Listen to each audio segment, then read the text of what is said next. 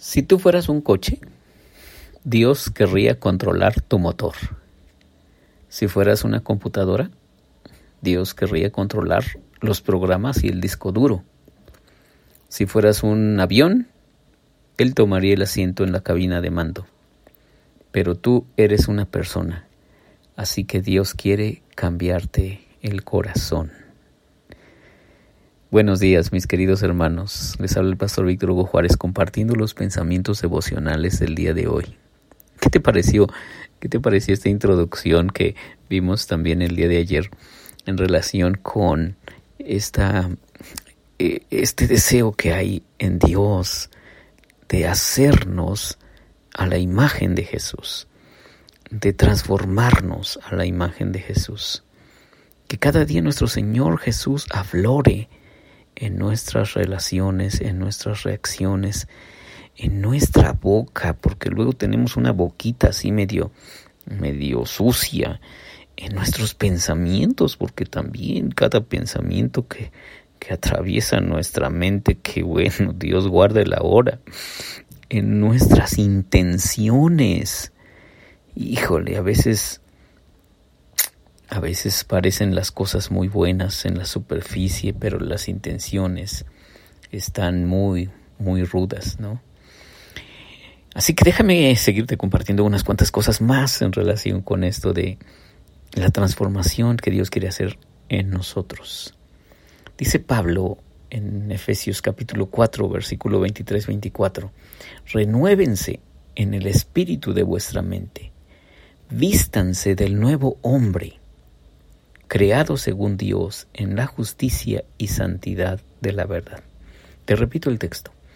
Renuévense en el espíritu de su mente. Vístanse del nuevo hombre, creado según Dios en la justicia y santidad de la verdad. Vaya que necesitamos una renovación, todos, todos necesitamos ser nuevas personas. Y hoy es un gran día para ser una nueva persona. Claro, ya hemos enfatizado esto una y otra vez. Esto no depende de nosotros, esto depende de que nosotros nos entreguemos a Dios y Dios se encargará de hacer ese trabajo tan tan complejo que nosotros mismos no hemos podido hacer. Porque vamos a ser honestos, ¿cuántas veces has querido cambiar un hábito? Dices, no, yo ahora sí me voy a levantar a las 5 de la mañana, todos los días. Normalmente te levantas a las 6, por decirlo. Pero dices, no, ahora sí a las 5 porque tengo que, quiero aprovechar más el día o quiero, no sé, eh, hacer ejercicio, alguna cosa, ¿verdad? Entonces empiezas en tu primer día, vas bien, segundo día, mm, bien, tercer día y ya cuando suena el despertador lo apagas y dices otros otros 10 minutos y te das cuenta que terminas levantándote a la misma hora. Por ponerte un ejemplo burdo. Pero pero hay hábitos más más rudos. No solamente es levantarse temprano, quizá el hábito de organizarte mejor, o quizá el hábito de no estar todo el día en las redes sociales o no sé, hay un montón de hábitos ahí que nos están eh, haciendo un desastre en nuestra vida, pero, pero hemos querido cambiar y nos damos cuenta que la fuerza del hábito, de nuestros hábitos este, viejos, no nos deja movernos tan fácilmente.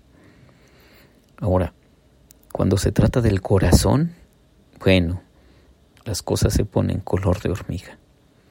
Porque quisiéramos tener un nuevo corazón. Pero, pero nos damos cuenta cómo, cómo la pasamos mal cada vez que queremos cambiar. Entonces, Dios quiere que tú y yo seamos como Jesús. Quiere que tengamos un corazón como el de Él.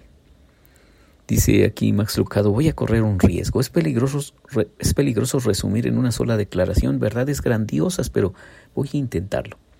Si una frase o dos pudieran captar el deseo de Dios para que para cada uno de nosotros, diría lo siguiente. Y mira, sí, sí quédate con esta frase porque me parece que es la frase del libro. Dios te ama tal como eres, pero rehúsa dejarte así. Él quiere que tú seas como Jesús.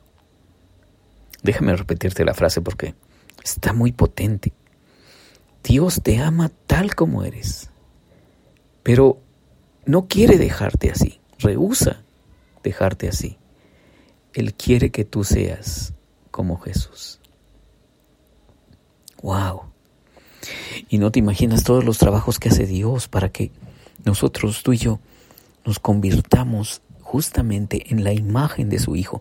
Todo el trabajo y todos los procesos que Él tiene que hacer en cambiar nuestras vidas, cambiar nuestras perspectivas, cambiar nuestras intenciones, cambiar nuestras acciones, cambiar nuestros pensamientos, cambiar nuestras motivaciones. Bueno, toda una labor de reestructuración a niveles profundos que bueno,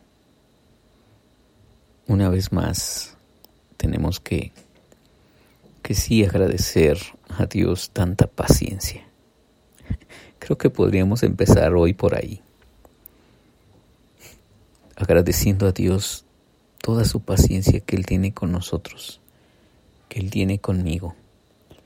Porque es cierto, Dios me ama tal como soy, pero no quiere dejarme así, porque Él quiere que yo sea como Jesús. Tengo muchos puntos ciegos tengo muchos, muchos temores, muchas cosas chuecas en mi alma y, muchas cosas ocultas en mi corazón. Entonces, Dios tiene que hacer una grandísima reingeniería. Y cuando digo yo, también estoy diciendo tú. No vayas a decir, ah, qué bueno que Víctor me está reconociendo eso, que ojalá que le sirva. Y sí, te, bueno, te agradezco tu, tu apoyo, pero, pero por favor, soy tu espejo, yo también. Y quiero que te mires en este espejo y digas que tú también necesitas esa obra de transformación, ese trabajo que Dios está queriendo hacer contigo, porque Dios te ama tal como eres. Si piensas que tu amor por eh, su amor por ti sería más fuerte. Si tu fe lo fuera, te equivocas. Si piensas que su amor por ti sería más profundo, si, si tú le amaras más, te equivocas. No confundas el amor de Dios con el cariño de la gente, no, no cometas ese error. El cariño de la gente por lo general aumenta con el desempeño que tú tengas y también disminuye con los errores. Pero con Dios no es así. Dios te ama exactamente como tú eres. Y Pablo lo pone de una forma más intensa, brutalmente intensa. Romanos 5.8 dice que Dios muestra su amor en que siendo pecadores, Cristo murió por nosotros. Así, viéndonos con toda nuestra miseria, con toda nuestra soledad y nuestro, nuestro fracaso encima. Así, así, justamente. Dios nos, nos amó. Dios nos ama. Cuando Dios ve a un pecador así, su corazón se inflama de amor.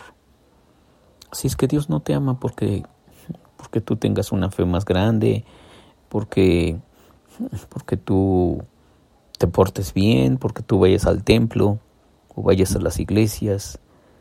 No, Dios no te ama por eso.